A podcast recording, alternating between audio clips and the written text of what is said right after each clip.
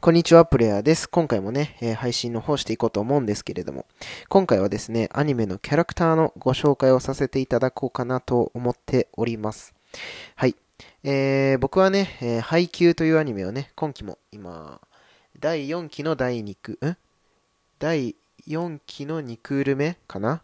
が放送されてるんですけれども、僕はね、えー、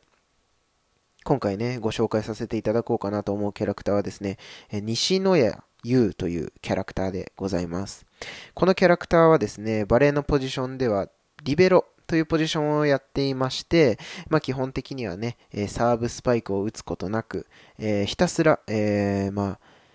スパイクとかね、相手のスパイク、サーブっていうものをひたすらね、取るポジションになってます。うん。で、このリベロっていうポジションはね、まあ、比較的こう身長のちっちゃい人が、まあこ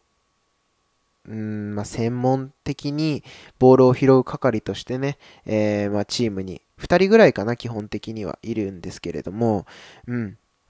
今回はね、その西野屋についてね、えー、ご紹介させていただければなと思います。うん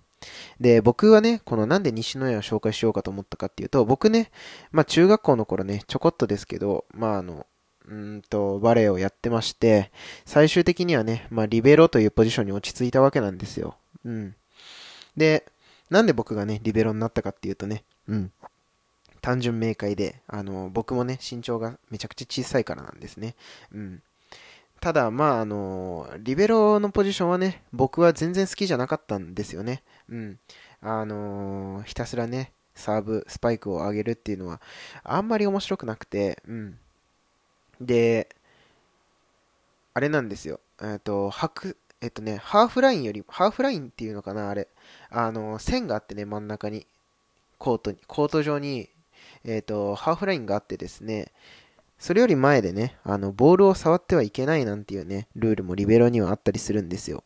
それぐらい、なんかリベロってね、あのすごい制限がかけられてる、えー、まあ、ポジションなんですけれども、まあ、そんな中でですね、えー、この西野屋はですね、えー、すごい、リベロにね、誇りを持ってね、えプレーをしてるんですね。うん。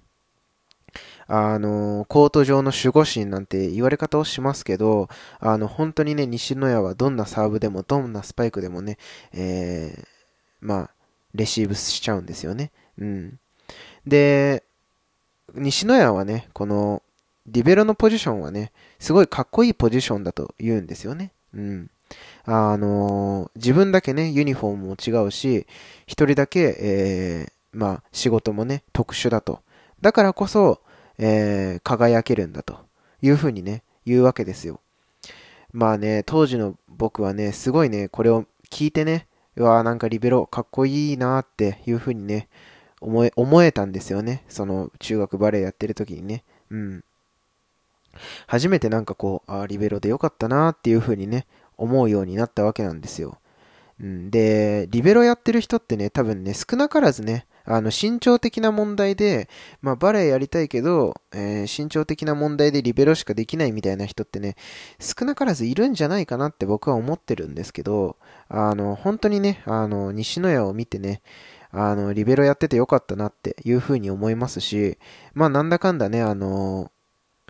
きついスパイク、きついサーブ、本当にあの、ジャンプフローターとかめちゃくちゃブレるんですよ。うん。で、それをね、オーバーで撮らなきゃいけないシーンとかめちゃくちゃ緊張するんですけど、それを上が、それが上がったシーンのね、こう完成というかね、そういうのもすごい嬉しいので、うん。まあ、リベロでね、良かったかななんて、